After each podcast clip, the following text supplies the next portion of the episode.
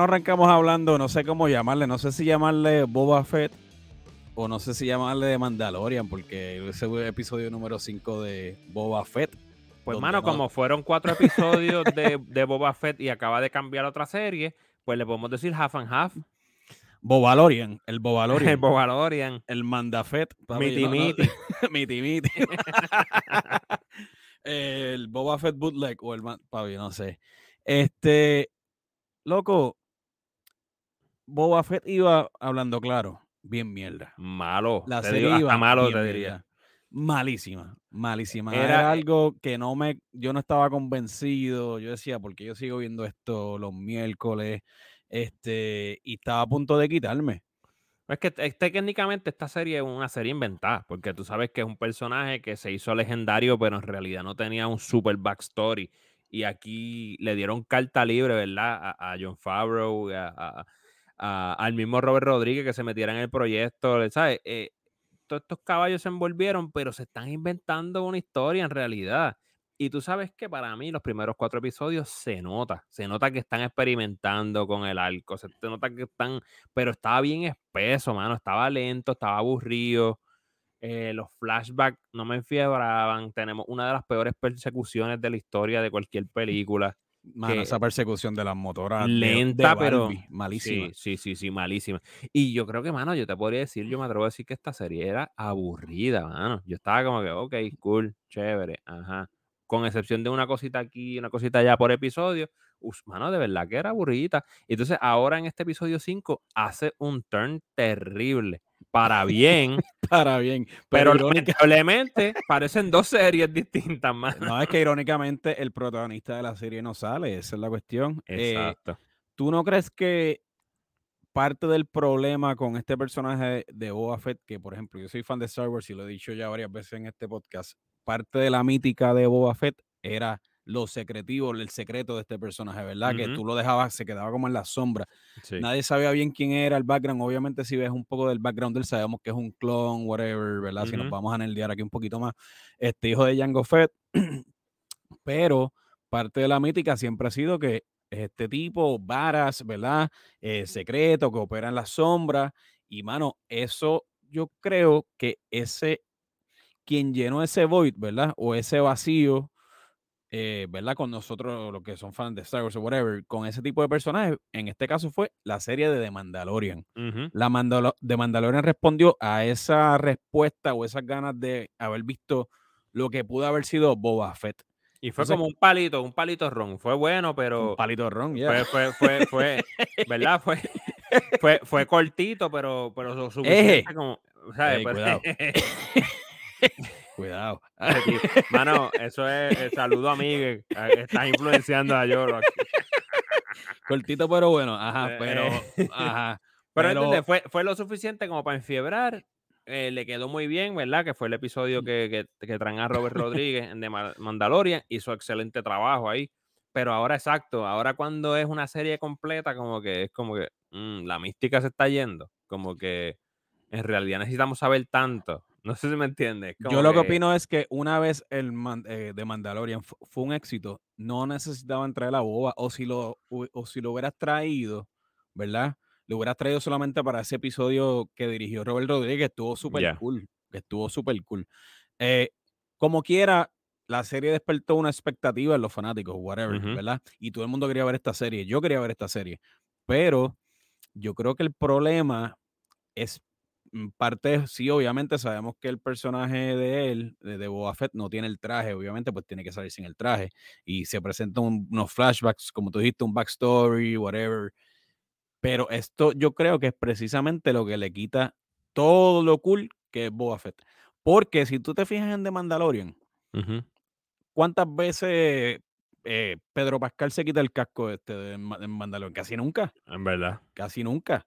Y eso es lo que le va a esta serie, y eso era parte del código, y eso era lo cool, ¿tú me entiendes? Y es como Sí, aquí le ves, la, le ves la cara más a- a- sin casco que con casco. Papi, eh, no por nada, pero también no te afecta un poco la caja de dientes que tiene el actor que hace de Boba Fett, un Sí, mano, sabemos que posiblemente fue un accidente. le dio al guía con la boca, perdió la boca, la dentadura. Eh, sí, mano, es como geriátrica ¡Loco! también, como que, Mano, Yo no no es tengo problemas con sucio, actores, no, porque hay no. actorazos y hay muchos Claro. actorazos que parten a los jóvenes, pero aquí se Oye, siente y en como que algún lento. momento y en algún momento todos podemos podríamos necesitar una caja de dientes, Eh, eso claro. está pero pero la caja de dientes La caja de dientes viene, no hay cómo evitarla, la pero caja la ca contra. pero la caja de dientes del actor de que hace de de Boba Fett, perdóname, de Boba Fett, no de Mandalorian, no de Pedro Pascal, eh, me afecta cada vez que sonríe, mano, y no sé por qué. Estamos bien peri aquí, bien. Pero da risa, es Ah. verdad, no, es verdad, mano, es verdad. Eh, no sé, mano, eh, eh, para mí es superlenta. No, mano, es tan lenta como como el el el el como se me olvida el nombre del animal ese que él monta, que que que va por el Eje, ey, desierto con él. espérate, ta papi, llevas 2 dedos. Este Este tipo, mano. Dices, eso se llama un banta, un banta. Ajá, pues Algo así, cuando él ajá. está montado en el Banta, eh, sabes que eso él se él se va tú sabes que se va a tardar 2 semanas en ir a buscar algo a la tienda, ¿tú sabes? Porque eso va lento, conco. Así mismo estaba la serie, mano. Sí, eh, hay que ver también si una vez sale el yo me imagino que sí, yo me imagino que este spin-off de de Boba Fett estaba planificado de antemano, ¿verdad? Es como que, Sí. vamos a traerle a Boba Fett, y sabemos que Robert Rodríguez también estaba bien motivado Ujú. la serie. Ahora, también, si tú te pones a pensar, ¿quién dirige este episodio de The Mandalorian? Bryce Dallas Howard. Una caballita. De hecho, de los mejores episodios en la serie de Mandalorian, a mí me encantan los episodios que dirigió ella. Y tú ves la diferencia también. Yo no sé también hasta qué punto Jon Favreau está envuelto y, Fe- y Filoni. Yo me imagino que están envueltos, yo me imagino que sí, pero mano, las decisiones, hay Quizás decisiones. están envueltos en el punto como un productor clásico o un executive producer que se sienta a ver y asegurarse que no esté tan caca que no puede salir al aire, pero no creo que estén tan metidos en la historia. Loco, ¿Tú pero es que hay, una, hay la mierdas, que- escribe, sí, pero es que hay unas mierdas que no, no parece Star Wars. Hay unas mierdas que es se ven bien cyberpunk, por ejemplo, eh, que Sí, no, sí, sí. y que no, no sé, brother, como que no, tú, no parece, no, no parece el universo de Star Wars, man. Es como que, Eso yo creo no que sé. fue lo que eh, eh, ahora eh, al entrar el Mandalorian creo que va a salvar la serie, mano, de, de haber sido estrepitosamente mala. Eh, porque eh, hubo un cambio pero notable. Tan pronto el Mandalorian toma el mando de la historia, del storyline, mano, estaba interesante, estuvo cool, incluso la acción. Tú sabes que estábamos criticando la persecución de las motoras, que fue terrible. Aquí él probando la nave estuvo brutal, ¿sabes? Se Sí. sentía bien Star Wars otra vez. Sí, ¿Entiendes? mano. Y esa oda, ¿verdad? Para bien o para mal a los que les guste el episodio 1, ¿no? Esa oda, traer esa nave del episodio Ujú. 1 de Star, de, de Star Wars y probar la nave y los X-Wings, que by the way, los pilotos de los X-Wings son medio assholes también. Ahora son como, Sí, pol- sí, sí, ahora son le- como, pol- son como policías espaciales, medio ridículos. Sí, ya le estás Eh, cogiendo, ya le estás cogiendo este cosa como a los policías por ahí en la calle. Sí, mano, bien mierda. Pero, pero anyways, como quiera, eh, el punto es que este episodio vuelve a darle esa esencia de Star Wars, Ujú. ¿verdad? A, a toda la mítica esta, ¿verdad? Este, y mano, y para mí, Pedro Pascal eleva también la serie Muy duro. brutal. Obviamente lo que vemos es su voz. O, lo que Sí, sí, escucha- sí, o, sí. perdóname, lo que escuchamos. Y es obviamente voz. hay una nostalgia ya, aunque, aunque ves, estoy hablando como si Mandalorian fuera vieja, pero, pero hay una, una nostalgia a, a- a cuando te mencionan a, a, Grogu, tú me entiendes, todas estas cosas, la gente es en fiebre, en fiebre más, es la verdad. Mira, tú sabes que ha habido un par de entrevistas, por ejemplo, que Temuera Morrison, Temuera Ujú. Morrison es el que hace de Boba Fett, eh, que obviamente hizo de Jango Fett en, eh, ya en las precuelas, este, que él dice, y lo ha expresado, que dice Había que Boba diálogo, Fett, ¿verdad? que tiene mucho diálogo, que no Que él debería hablar incluso nada. trató de quitar el diálogo por detrás de la espalda de, de John Favreau, si no me equivoco, ¿verdad? Exacto, dice que por qué tanto diálogo se debía quedar más, miste- o sea, más misterioso, más, mi- Sí, más sí, sí. místico. Entonces, aquí la cuestión es que ten- ¿podemos culpar al actor por estas decisiones hechas? Yo creo que no, en realidad no. No, y, y también yo he notado, por ejemplo, no sé si tú notaste lo mismo, pero como que él es un varas, ¿verdad? Pero aquí lo han visto, se ve medio pera, como que todo el mundo le ha dado como, como le ha dado la gana, ¿entiendes? Y las decisiones que está tomando, que si con, Sí, con la sí, gente de. Tatooine, que si con el, ah, el alcalde, whatever. O sea, ¿verdad? como que no Este, tiene ningún leverage, no tiene ningún poder en realidad, todo el mundo le ha dado puño como le ha dado la gana, como que, como que no es tan varas como tú uno pensaba. Sí, ahora escuché de hecho a alguien decir que la serie a lo que va es, ¿tú te acuerdas? Tú llegaste a ver la película de, de Han Solo. La película, el sí. spin-off de Han Solo. ¿Te acuerdas que estaba el sindicato este, creo que se llama el Pike Syndicate y toda esta mierda que sale? Sí, que- que- y los mencionaron ahora los otros- en este episodio bastante lo de los Pike y... eh, exacto, el Pike Syndicate. Y creo que uno de los rumores es que Emilia Clarke, Ujú. que es la que hace Daenerys sí. Targaryen en Game of Thrones, va a salir o va a volver Mm. a salir. Que si yo digo la serie toma este rumbo y se, y se va entonces a un tipo, digamos, Boba Fett va a ser el, el Overlord, o que ya lo es prácticamente, pero Sí. y si se va en este viaje tipo mafia, crimen organizado, si lo arreglan para ese lado, Puede, ser- puede estar interesante porque es algo que no hemos estar visto. interesante. Es algo que no hemos visto y yo creo que tiene la posibilidad de expandir el universo Es un cierto. poquito más. Contra, Obviamente, eso, me el- gusta, eso me gustaría. en verdad sobregaría. Y obviamente el episodio que le sigue con otra vez de Mandalorian ahí, le va a dar un extra push porque lo que quedan, que, ¿cuántos episodios quedan? ¿Dos episodios? Exacto. Seis, siete. Exactamente. So, contra, yo, eso lo- me preocupa también a la vez, porque como Porque que son ahora, bien pocos episodios, loco. O sea, estamos hablando de cinco episodios.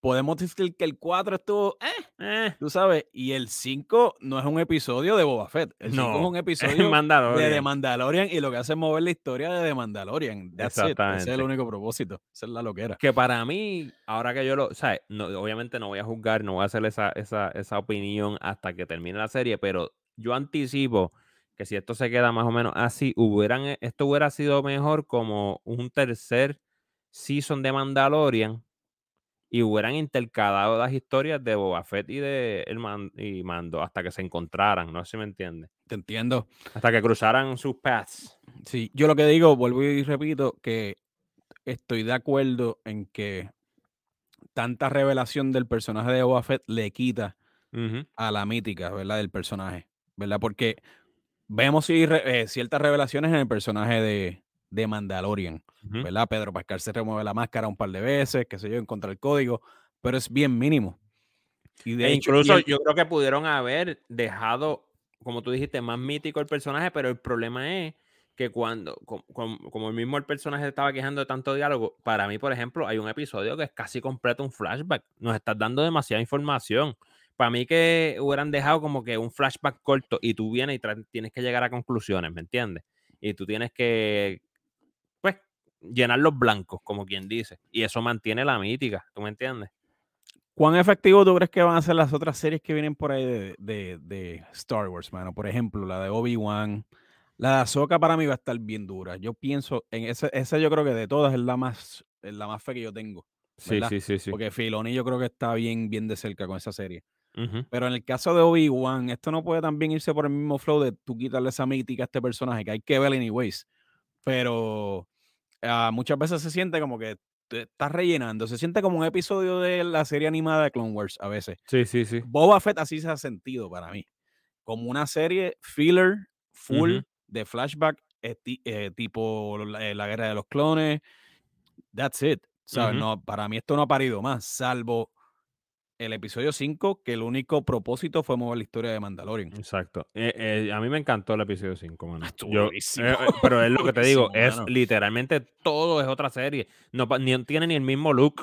O sea, es como que completamente otra serie. Loco, al nivel, al nivel de que me pompió y me enfiebró para verlo otra vez, la, de Mandalorian, por lo menos los Sí. episodios claves otra vez. sí. No, y, que, y que hicieron unos hints, no digo yo, no sé, eso interprete yo, pero como si posiblemente el Mandalorian termine siendo este un Jedi. Este, vamos a ver sí, si va sí, por ahí, pero eso fue básicamente lo que dijo la, se me olvida el nombre de ella, la, la, la jefa. Sí, como si estuviera sensible o algo así.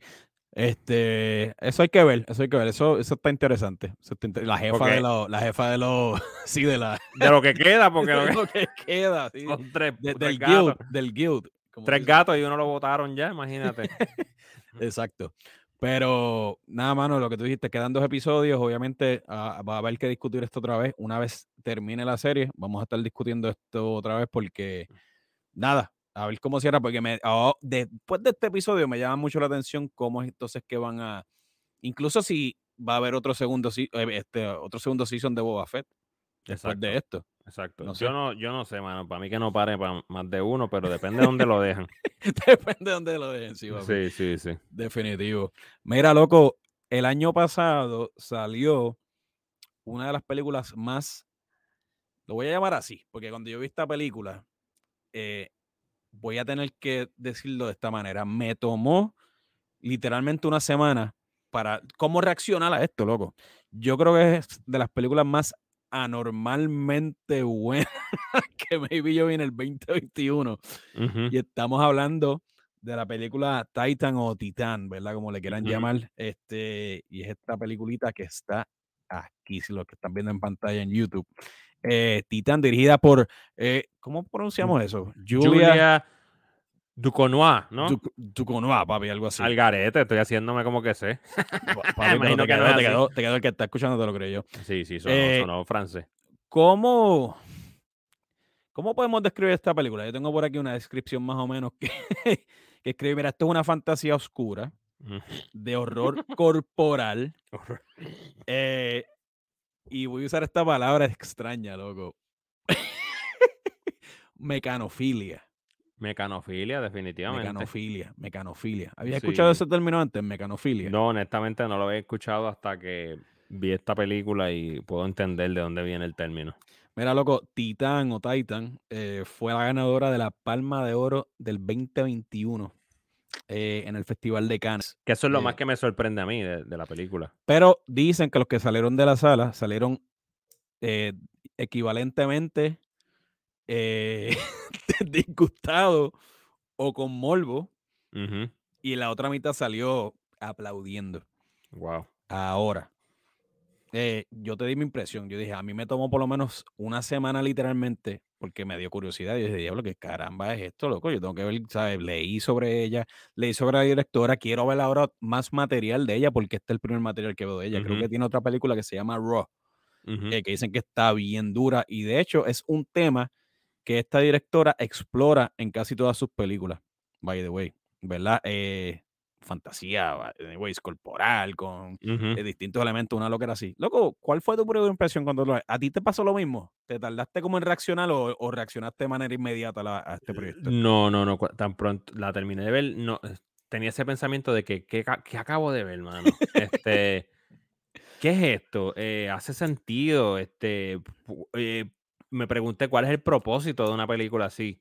¿Sabes? Cosas así como cosas, y quizás ese es el punto, ¿verdad? Que te hacen pensar eh, más allá de lo que pensarías en una película normal, pero que, que, eh, es raro, mano, porque es una película que incomoda mucho.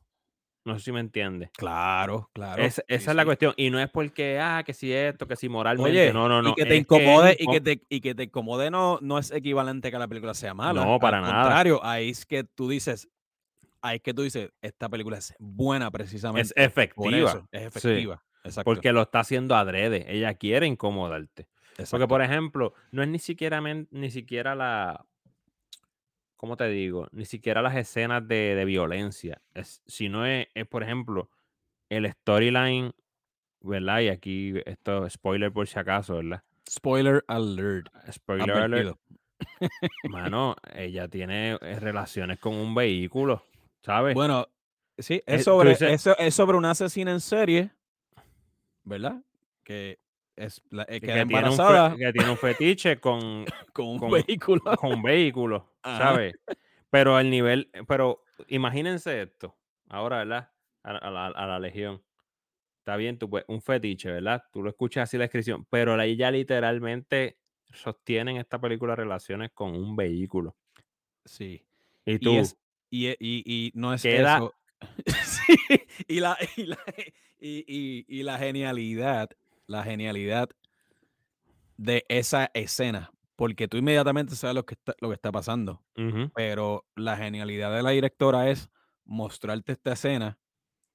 Sí, es sh- shocking, pero tú dices a la misma vez, diablo, pero qué escena más buena también y dura. No en el mal sentido de la palabra, dices, wow, porque esto Sí, te puede, esto te salir no tan mal. es toda esa escena building up hasta ese momento es, es, es buen- una escena, una no, escena loco, brutal. piénsalo, es que te puede salir mal esta escena. también. Malísima, Se sí. puede ver bien ridícula y bien estúpida. Pero Sí. al contrario, la, la escena es tan efectiva, bro, el como tan shocking, pero como tan buena a la misma vez.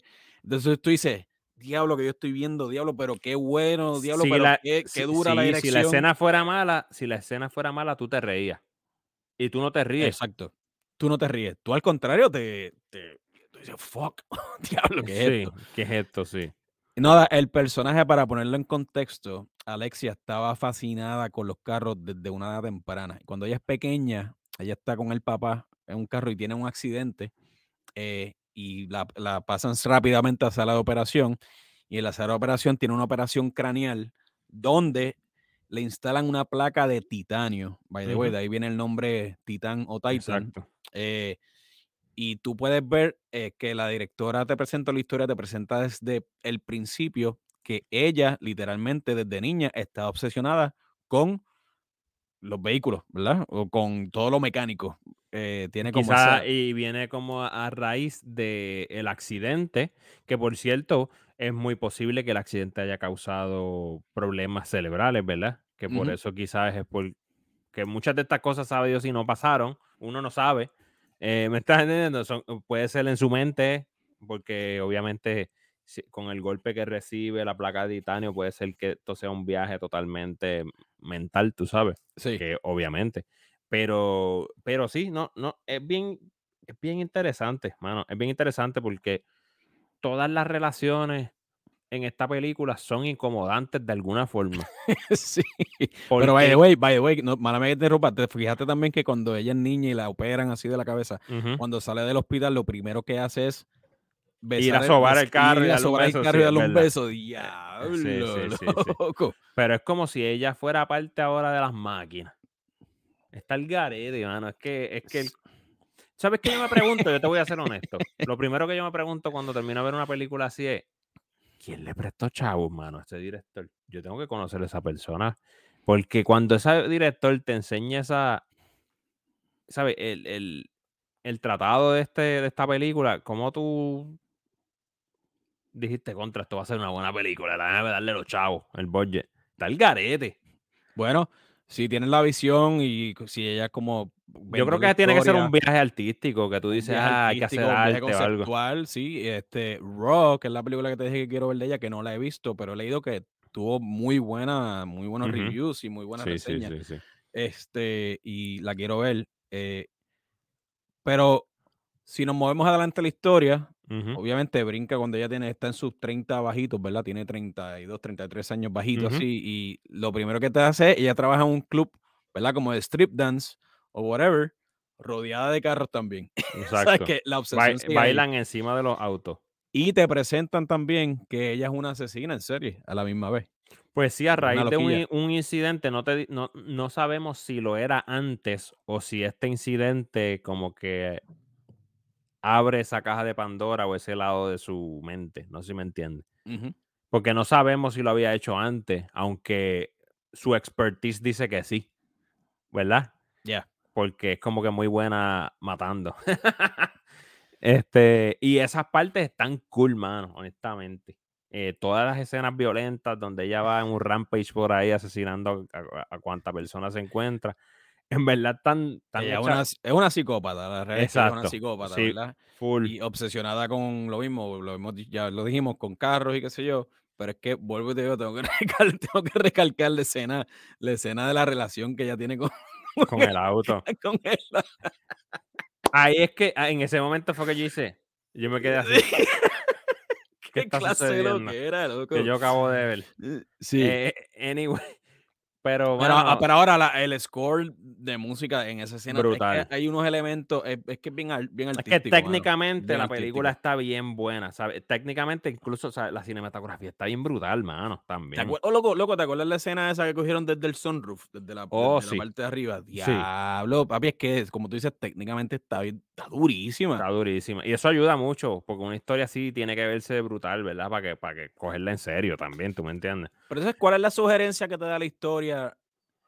El por qué o cómo explica el por qué, que a mí no me interesa que me expliques el por qué, ¿verdad? Ujú. Cómo ella queda embarazada de un carro con aceite, Mm, con aceite Valvoline eh, 70, qué sé, papi, se- de- con viscosidad, qué sé yo. le di 87 octanos, le dieron.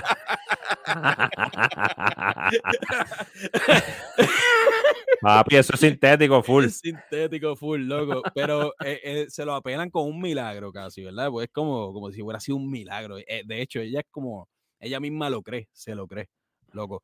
Y no tan Yo solo eso, que que- cuando la barriga está creciendo también se ve bien, la forma en que presentan la barriga de ella embarazada se ve bien disturbing, se ve bien Sí, alarmante. Sí, sí, sí. No, no, sí, eh, moviéndonos, ¿verdad? Hacia, hacia el frente en la historia, ella, este, después que hace un buen rampage y mata a dos o tres, eh, pues ella termina eh, teniendo, ella ve el, el cuando está prófuga o, ¿sabes? Este, huyendo de la policía, ella nota que hay un cartel en de esos de, de, de, pues, se busca o missing de un niño que se había perdido cuando pequeño y ella trata de cortarse el pelo y hacerse parecer a este chamaquito para llamar a la familia y dice, mira, yo soy este chamaquito que estuvo perdido tantos años y ahora estoy de vuelta, ¿ves?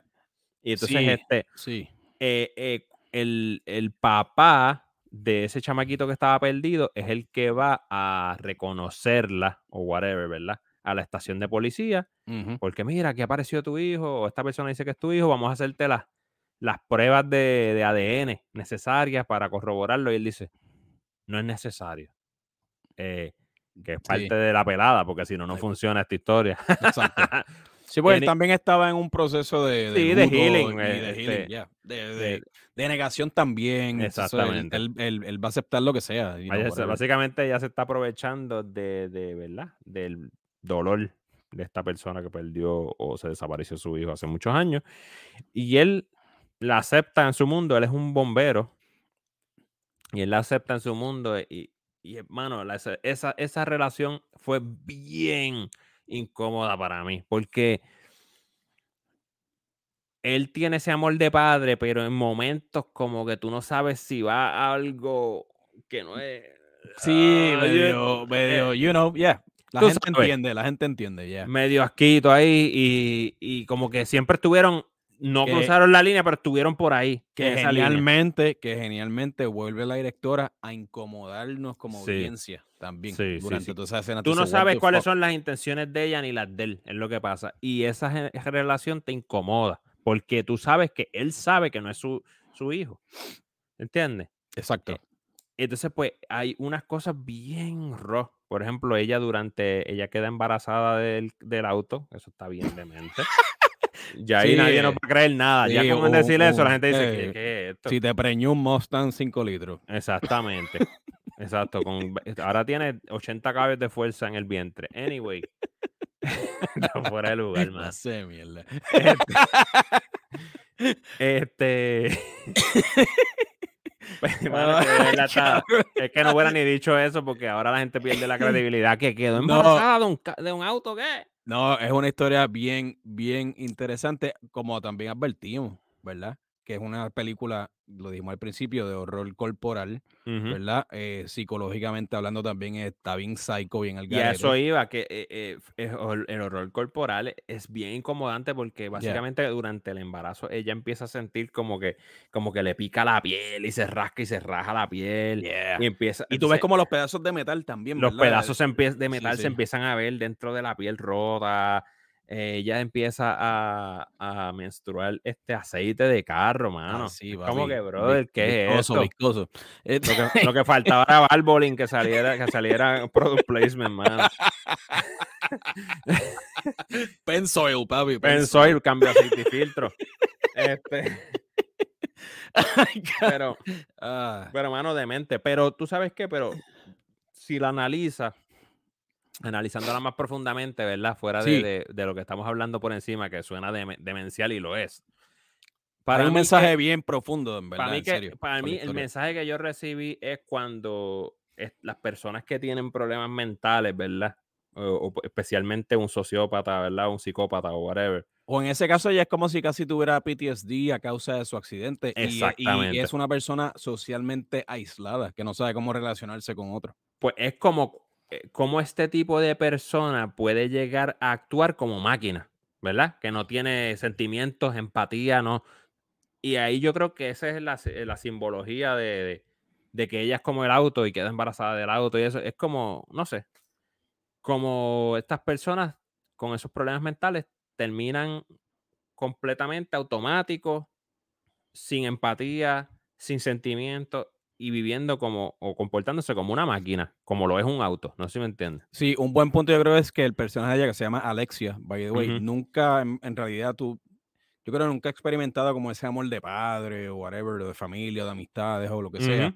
Ujú. Y Vincent, que es el que la adopta, se puede decir, ¿verdad? Si se puede decir, eh, está buscando ese amor. So, son dos cosas, ahí es que vienen esos polos opuestos, ¿verdad? Ella no sabe lo que es eso, no sabe lo que es experimentar ese amor, como tú dices, es una persona fría a causa de todo lo que ha pasado, eh, porque es una, es una eh, sociopath, ¿verdad? Este, y él, al contrario, está buscando cómo dar ese amor. Ahora, la forma en que está buscando él cómo dar ese amor, es ahí es que está medio incómodo. Está A veces, como tú incómodo. dijiste ahorita o mencionaste ahorita, porque si en realidad él piensa que ese es su hijo, ¿verdad? El, que Alexia es su hijo, ¿verdad? Él en, en negación.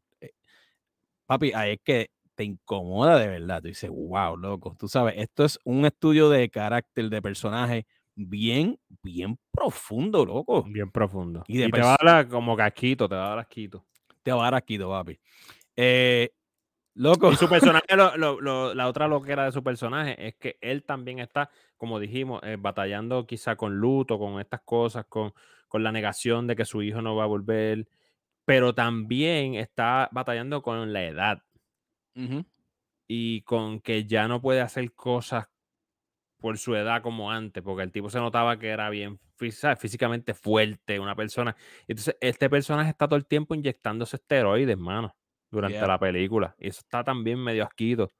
también. Este, y está todo el tiempo tratando de hacer el ejercicio. Y, ah, bien, bien, visceral, mano, esta, peli- esta película. Bien visceral, bien visceral. Pero sí, Overall, es una, para, es interesante. Es, es una Yo muy digo- interesante. yo digo es, en el 2021, esta película pasó totalmente desapercibida, con todo y que sí, recibió la palma de oro en Cannes, whatever, lo que sea. eh, obviamente pasa desapercibida por lo mismo, eh, pero si tienes aguante, ¿verdad? Lo que nos, nos están escuchando viendo, si tú tienes aguante para ver este tipo de películas, todo el mundo debería ver esta película, porque para mí es de las propuestas más originales, en realidad, Y es de cuando tú ves. cineasta en el 2021, loco. Sí, porque también des- después de uno consumir tanto Hulu, tanto Prime, tanto Netflix, ¿verdad? Que eso está recargado de recetas, ¿verdad? Que funcionan y que Sí. entretienen. Estos son los tipos de películas que tú te das cuenta que todavía hay una clase o, un- o tipos de director, ¿verdad? Y cineastas que están tratando de empujar el cine a otros sitios y experimentar, ¿me entiendes? No, están buscando retarse ellos mismos, retar este, eh, el- lo, lo que es contar una historia diferente también. Tú sabes, eh, un detalle bien interesante de ella, de la directora, es hija de un ginecólogo y de una dermatólogo. Entonces dice que la crianza de Hmm. ella afecta en cómo ella hace este estudio, ¿verdad? De horror corporal en sus películas. Piensa, un, gine- un ginecólogo y hija de una dermatóloga. So, Que por cierto, hace referencia a eso porque el papá, el verdadero papá de ella, en, en, en el momento que ella se empieza a quejar de dolor en el vientre y eso, este, la, la hermana le dice "Che- al pai, chequéala. Y él la chequea. ajá. O sea, Sí. básicamente tú deduces que su papá es un doctor de algún tipo o incluso un ginecólogo. Exacto. Y es incómodo también. Porque fue como bien que, loco. que es incómodo. Todas las situaciones son como que, wow. Toda la película es incómoda, pero tú a la misma vez no puedes dejar de ver la película. Mientras. Eso por yo decía, diablo, qué lo que era, mano. Que Pero tienes pero que seguir. tienes que tienes que seguir. viéndola porque tú quieres ver cuál es el desenlace de la historia. Exacto. Y son de la, la, para mí, por lo que digo, es la película que decidió retar lo que es el storytelling o cómo contar una historia, o de las mejores que decidió aceptar ese reto para mí en el 2021, loco. definitivamente, definitivamente. ¿sabes? Está buenísima. Y por eso fue laureada. Hay que dársela. Por eso fue laureada, loco. Eh, así que yo de verdad, por, por lo menos la recomiendo. Recomiendo que vean Titán. Eh, sí, eh, me tomó un tiempo, me tomó. Diablo, me leí. eh, volví, volví a pensar en la película, la volví a analizar y dije, diablo, es que en verdad la película está dura. Está bien dura, en verdad sí. Y es Muy de la, dura, de- recomendada. así que recomendada. ¿Qué más tenemos por ahí, caballex? Pues, mano, este. Muchas cosas, tenemos de todo. La Muchas lista. cosas, wow. Sí, sí, no, tenemos demasiado. Mano, salió esta lista de las películas más streameadas Mano, es que esto es tan controversial siempre. ¿Qué Esto salió por ser- ahí? ¿Qué salió por ahí? Pero salió la lista más stream de las películas más streameadas. eh, o vistas, o vistas. o vistas, vistas. Sí, es que en mano, las es difícil plataformas. porque- Streamear, ¿verdad? Streamear. streamear. A lo boricua. más vistas en las plataformas, ¿verdad? Dígase Hulu, las Netflix, todas estas cuestiones. Eh, Apple TV Plus, Prime Video, Prime Video, dije, eh, Video. Prime Video. ¿Qué dijiste Eh, ahí? y esos, estos datos son de la semana del 13 al 19 de diciembre. Pero lo están usando del, como... del 2021. Del del 2021. 2021, Obvia- del 2021, obvia- obviamente. Pero, mano, este. Voy a dar la listita y quiero saber tu opinión de, de- de- de qué está pasando. Número uno. Encanto. Encanto. Yo te voy a decir algo con Encanto. Yo nunca, yo no la he visto. No la he visto No. todavía. No. Pero, No, aquí está pero, pero escúchame. Es- a eso voy. A eso voy. Por, por, por mi hija, aquí está en repeat. La, la película está en repeat y Es el background actual de tu vida. Es, el background actual de mi vida, es el soundtrack que no necesito en mi vida en constante repeat. De hecho, si veo a Lin Manuel en la ciudad de Nueva York, lo voy a bofetear. No, mentira. Eh, Eso no la he visto, mano. Eh, no la he visto. Eh, no creo que le gane como quiera sin verla. No, para mí no creo que sea la mejor película animada, Mm, mm. ¿verdad? Eh, pero hay que darle la genialidad a Lin Manuel, que Lin Manuel pues tiene ya una receta de cómo escribir un buen musical. eh, tiene la receta de cómo escribir buenas canciones. Y es papi, esto le va como anillo, a- como anillo al dedo, loco. Entonces, cuando yo veo que mi nena, por ejemplo, está pegada con la película en repeat una y otra vez, una y otra vez. Y by the way, ella vio Mitchell vs. Machines. Y a mí me encantó. De mis películas animadas del año. Pero la vi una vez. ¿Ves? Pero lo que tiene encanto es la freaking receta del ratón, yo digo.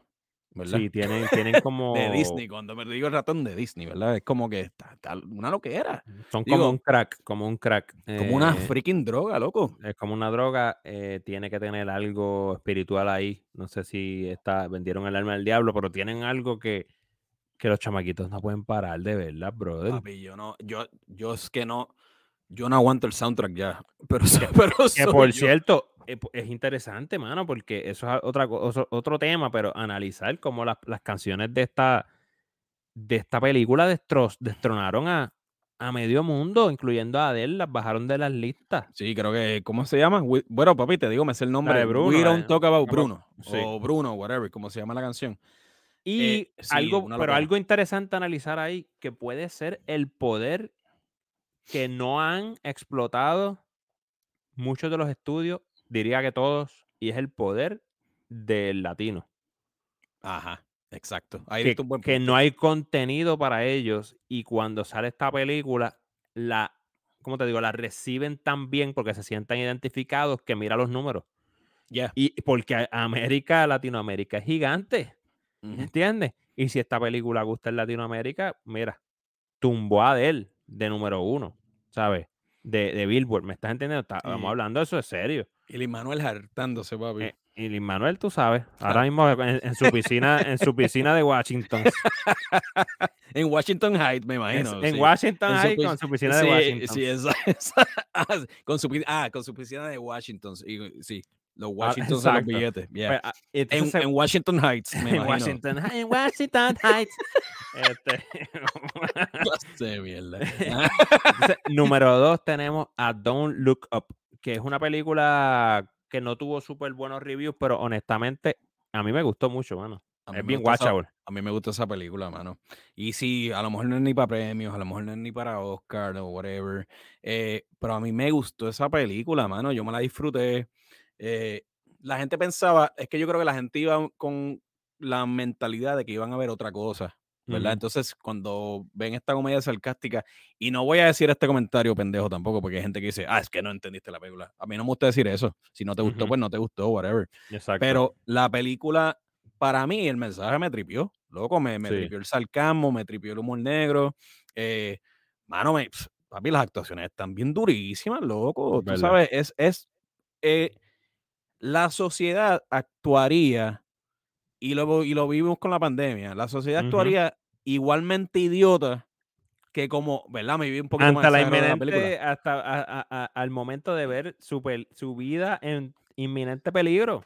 Mano, a mí me, papi, a mí me encantó todo esta película. Lo único estúpido que maybe yo hubiera borrado o no hubiera añadido en la película, mejor dicho, eh, fue el post crédito. La escena esa post crédito de la La hizo evolución. payasa, ¿verdad? La- la- ahí como que le quitó un poquito de no credibilidad porque la película sí, pero le quitó como que el mensaje como que lo daña un poco. Pero whatever, papi, el CEO, eh, eh, la prensa ante esta situación, mano, esta película está un point. Esta película está un point. Y vuelvo y digo, no, no, no, para mí no es que merece un Oscar de mejor película ni nada, pero mano, yo digo que esta película para mí fue súper, súper cool, mano. Con todos los defectos que tiene, porque tiene, como toda película, tiene defectos. pero Y cool. DiCaprio destrozó. Sí, DiCaprio es una bestia, loco.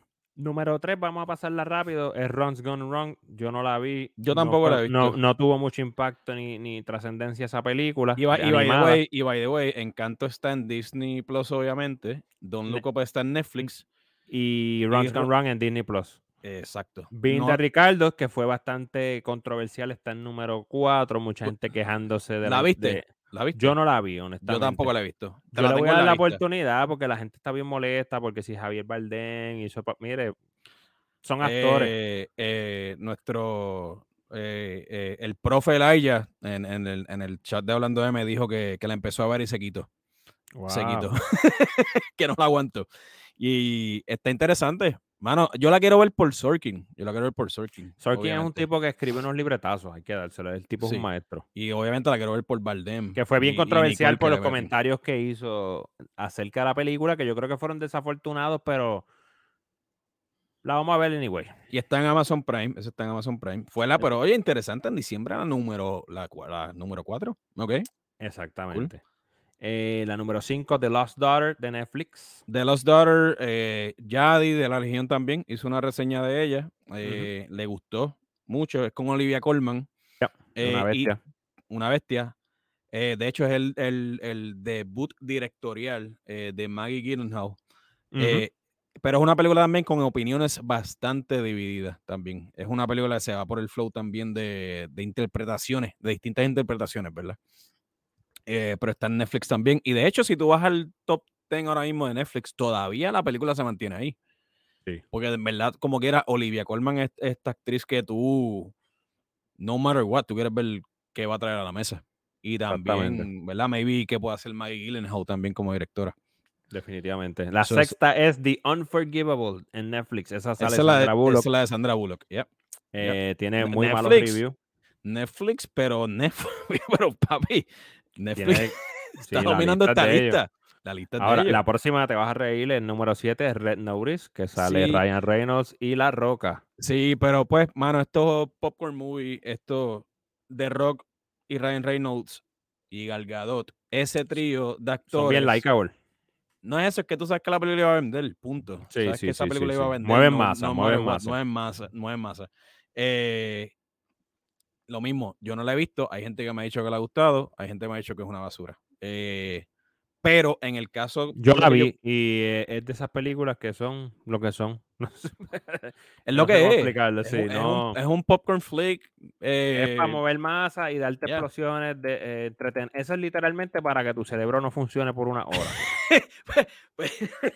pero mi Tenemos es- Titán que te, que te hace eh, funcionar el cerebro demasiado y este está en el otro lado del espectro que no funciona tu cerebro por dos horas y es más, te vas a concentrar más en lo que estás comiendo. Sí, pero loco, yo creo que aquí es, es el- la cuestión. Esta película no había forma de que no fuera a, a vender o, a- No, o- eh, definitivamente. es por los nombres, es porque estos tipos son, papi, sean los actores que sean, eh, The Rock, Es Ryan como todas las películas que hace de rock con, con Kevin Hart. Son tipos tan likeable con una fanaticada tan grande que, que, eh, los números están garantizados. Eso es todo. Pero entonces, Red Norris, de verdad, eh, en tu opinión es ok, de verdad. Es, es ok y below ok. Y below ok.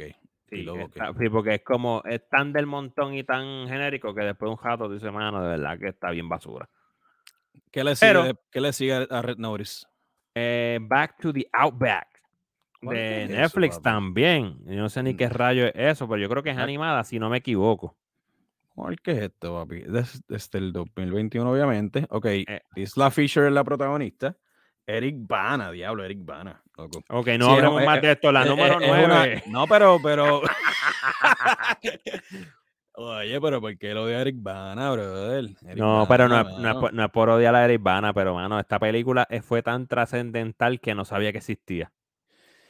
Mano, yo no escuché nunca esta película. Sin embargo, creo, ahora que estoy viendo, estoy viendo que es animada. Sí, es animada. y también recuerdo haberla visto en esa lista de top 10 de. Netflix también. Eh, y obviamente, la razón nada más por la cual es animada, whatever, ya ahí te, te explica Sí. mucho porque está haciendo la lista. Número 9, Shang-Chi. Shang-Chi, ok, Plus. ok. Eh, para mí, para mí, la segunda mejor película de Marvel en el, en el 2021, Definitivamente. en mi opinión. Y última, eh, el último lugar de esta lista, vuelve La Roca a ser de la suya, Jungle Cruise de Disney Plus. Interesante, tiene dos películas en dos plataformas distintas, ambas en la lista de las más vistas. Que lo que era, loco. Entonces, si contamos, Disney tiene cuán- cuántas? Una, dos, cuatro películas en esta lista, las 10. Amazon tiene una. Y entonces Netflix tiene una, dos, tres, cuatro, cinco. So, Disney y Netflix no es que están tampoco tan, tan separados. Y, la loquera es que Netflix tiene muchísimo más contenido que Disney. Esa es la loquera. Ahora, ahora hay que aclarar algo. Esta, peli- esta lista, lo- donde está un poquito controversial, es que está eh, otorgando estos, estos lugares por minutos vistos. O sea, yo creo que nos están cogiendo estúpidos aquí. Sí, Eh, es, es como, es como el streaming en, en cualquier plataforma, e incluso YouTube, Spotify, whatever. Si tú le diste play, qué sé yo cuántos segundos, hay que ver si le diste si, play, si no te la vio de arriba abajo, exacto. viste cinco minutos, ah, no me gustó cómo empezó, la quité. Y a ver qué, cómo So- ellos cuentan el play, ¿verdad? So dicen, eh, por ejemplo, Encanto, que es número uno, tiene 2.2 billones de minutos vistos. O sea, eso puede significar muchas cosas. Eso puede ser como tú explicaste. no es, no es que eso. mucha gente la puso media hora, media cinco minutos. No te está, te contando el- contando minutos y no views completos. Pero en el caso del can- de Encanto, así que yo creo que la cuestión de Encanto es que las veces que si cualquier, fa- cualquier casa o, o hogar que tenga hijos dentro de esa casa, para mí que ha visto esa película Múltiples Ya, veces. múltiples también. veces. Sí, que no significa que, que no necesariamente, 10 y- este, por ejemplo, 18 millones de personas la vieron, sino que eh, la vieron 10 millones de hogares, quizás. ¿Entiendes? Un ejemplo. Y, Pero la has visto múltiples veces, so el número se ve mucho más inflado de lo que es. Pero eso es lo que utilizan para clavarnos aquí con los números. Netflix gana esta lista en diciembre entonces. Hay que ver- Reinando. hay que ver cuándo salga la de enero. Posiblemente la discutamos Aunque- también. Aunque Disney Plus, con las pocas que tiene en la lista, eh, el número eh, sumado es mucho más que los views de, de Netflix. Pues porque también Disney se enfoca en esos blockbusters, ¿verdad? También, Exacto. más que nada. Netflix te puede tirar esta peliculita average, ¿verdad? Este, o más low key. Me impresiona, para serte honesto, que la de Olivia Colman esté en esta lista tan alta, en el mes de diciembre. Eh, compitiendo con Shang-Chi este corillo de otras películas. ¿Tú me entiendes lo que estoy diciendo? Es como The. The Lost Daughter. Eh, un drama compitiendo contra esto, lo cual me gusta. Al contrario, ¿sabes? No es que no me gusta que esté ahí, al contrario, me gusta que esté ahí, que, que un drama eh, con presupuesto más bajo esté compitiendo contra esto, contra esta maquinaria bien exagerada. Exactamente. Lo cual está, está bien duro. Papi, ¿qué más tienes por ahí? Papi, tenemos este un stand-up que vino por ahí como por sorpresa, como que calladito, pero aquí tuvimos uno controversial, ¿verdad? Que fue el de Chapel y otra persona que había ha estado como que fuera del ojo público por un tiempo por, otras controversias, ¿verdad? Acusaciones y demás. Eh, Ansari eh, lanzó su nuevo stand-up, se llama Nightclub Comedian en Netflix. Y mano, a mí me encantó, me encantó el estilo, la cinematografía, si le podemos llamar a eso, porque también están ahora creyéndose que, Que grabar, que grabar stand-up están así, son, filmmakers. Mira, están grabando un stand-up, caballo. Bájale. Hay muchos así. Muchos así. Cuidado, ten cuidado. Sí, voy a tener cuidado. Estate quieto. Pero cada cual que coja los tiros que le coge el Estate quieto, chico. No mires así. Pero. pero, mano, este, este stand-up está súper cool. Una de las cosas que me gustó fue eh, la duración. Hay muchos stand-ups que se tienden demasiado y, y no porque sean malos, sino que tú sabes que le están tratando de sacar mucho a un tema que no lo tiene. En este, mano, se sintió bien natural todo. El mismo concepto del stand-up es que él va al Comedy Cellar, que es un club legendario en Nueva York de comedia, y él va básicamente, entre comillas, sorpresa, ¿verdad? Eh, no sabemos cómo lo setearon, pero Sí, la gente no sabía que él iba a ir. Obviamente, hay un crew de cámara. algo se tenía que estar oliendo a la gente porque, eh, ¿sabes? Cinco o seis cámaras. Eh, no creo que sean tan. Claro, para un, para, un comediante antes que así saliera desconocido. La gente tenía que estar, aunque sea, preguntando. Claro, porque hay tanta cámara. Si tú sabes, estos tipos son un tipo pues, del montón. Eh, pero nada, está súper cool el concepto. Eh, la temática, mano, ¿cómo la encontraste? Yo, a mí me encantó la temática. A mí me encantó, mano. Es que, bueno, eh, yo nunca había visto un, un, especial de comedia de Aziz Ansari. Yo conozco a Aziz Ansari porque yo era bien fanático de la serie Parks and Recreation. Y by the way, en Parks and Recreation él es una bestia. Y Parks and Recreation, obviamente, tiene este estilo mockumentary, ¿verdad? Estilo The Office, que ellos improvisan mucho. ¿Verdad? Muchas veces ellos lo que tienen es una guía en el libreto y improvisan mucho durante las grabaciones, pues obviamente me constaba que así es una bestia, porque de hecho su personaje en Parks and Recs está brutal. Eh, la temática en este documental, mano, me encantó, me encantó que la duración del, del, del, documental, no, del especial de comedia fue más que de 30 minutos, es lo primero. On point. Eh, no pensaba que Asis fuera un tipo tan político como se proyectó en este documental. Sí no sabía, no conocía ese aspecto de su vida. Eso es lo cool, ¿verdad? Él habla de aquí de la, de la vacuna.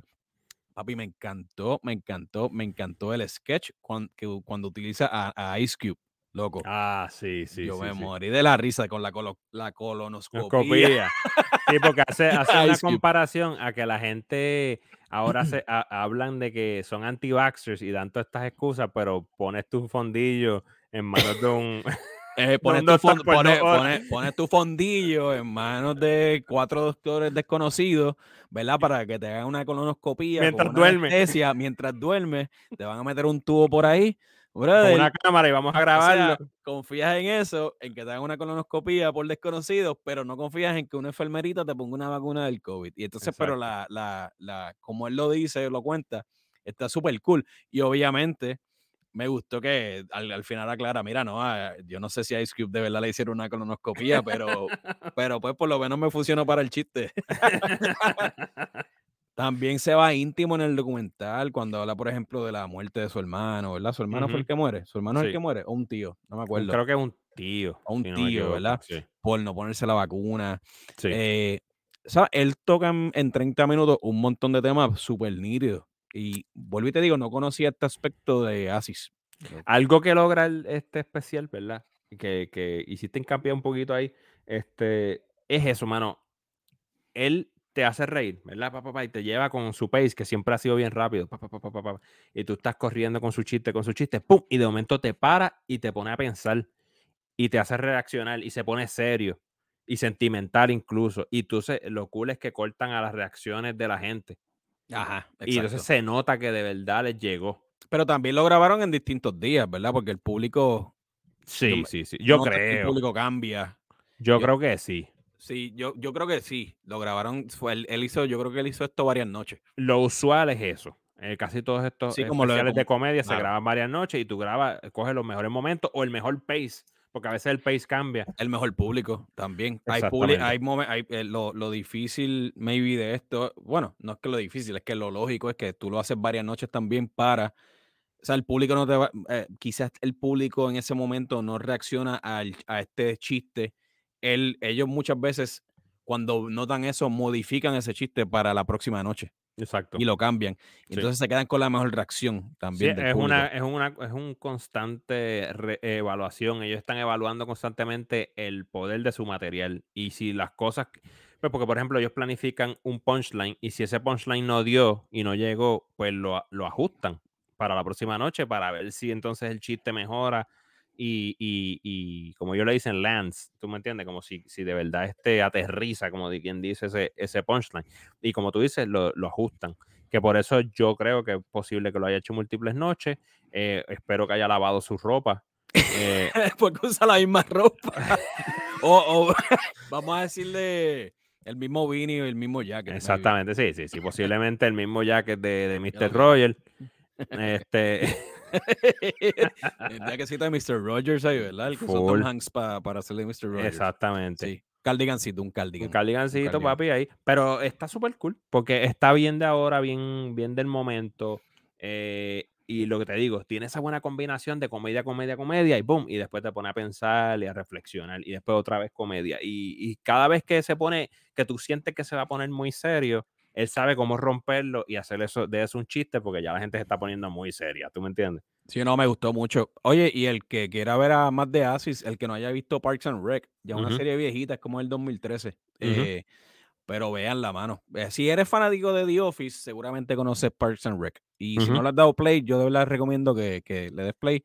Porque eh, Parks and Rec, él mata aquí, él mata en esa serie. Este, pero me, me este especial de comedia, eh, papi, gracias por recomendármelo, porque ahora quiero ver un poquito más de él. Sí, él tiene este otro lado, que se este lado. llama Right Now en Netflix. Ese Ajá. ya es viejito, pero, pero, mano, todos sus especiales son muy buenos, mano. Él tiene un buen pace. Su voz eh, ya es graciosa de por sí porque es bien high pitch. Ajá. So, sí, él, él- la cara de él es funny, él es funny, es un tipo funny. Exacto. Gracioso. So, mano, súper recomendado sus stand-ups. eh, casi todos están en Netflix, si no me equivoco. Sabes que antes HBO hacía especiales, o no estoy seguro si hay uno escapadito por allí por, por HBO, que hace muchos especiales de comedia. Ya. Eh, ahora, uno, yo creo que él llegó al, al- a la cúspide de su carrera con Master of None, que él es el escritor, Ah, director diablo, sí. y actúa Yeah. en esta serie. Esa serie estuvo bien dura. Esa serie dejó de grabarse porque él tuvo que retirarse del ojo público por una controversia de una acusación de las de, pues, de, de- de acoso y, y- y- demás. Eh, obviamente él salió bien de eso, pero se nota que a- para mí hay un antes y después de Aziz Ansari. No, y- Desde y- esa acusación y cambia para bien, digo yo. Y los reviews de Master of None estaban bien duros. Durísimo. bien Una, duros, una serie súper interesante. Así sea un caballo, mano. Es un caballo. Yo creo que obviamente eh, tiene ciertas limitaciones y ya sabemos cuáles son esas limitaciones muchas veces.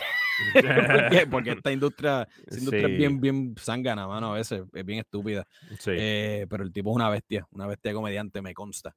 Papi, nos fuimos, loco. ¿Dónde nos No. consiguen antes de irnos, Mike? En ¿Dónde nos todo lugar, papi. Ahora estamos haciendo este, estamos negociando con Netflix para salir ahí mismo, en, al lado de tu película, al lado de Red Notice, vas a ver un loguito hablando M, dale click, ahí va saliendo dando play, estamos en Hulu, estamos en Prime, estamos en Google, estamos en, en Instagram, estamos en Facebook. Mano, somos básicamente unos psicos como titán de las redes sociales. O sea que estás haciendo, estás ten- saliendo con tu iPhone. Oye, no te pregunté si, si hablando de Titán, eh, si tuvieras que salir con un carro, si tuvieras que date un carro, ¿qué, ¿con qué date, con qué carro saldrías, brother?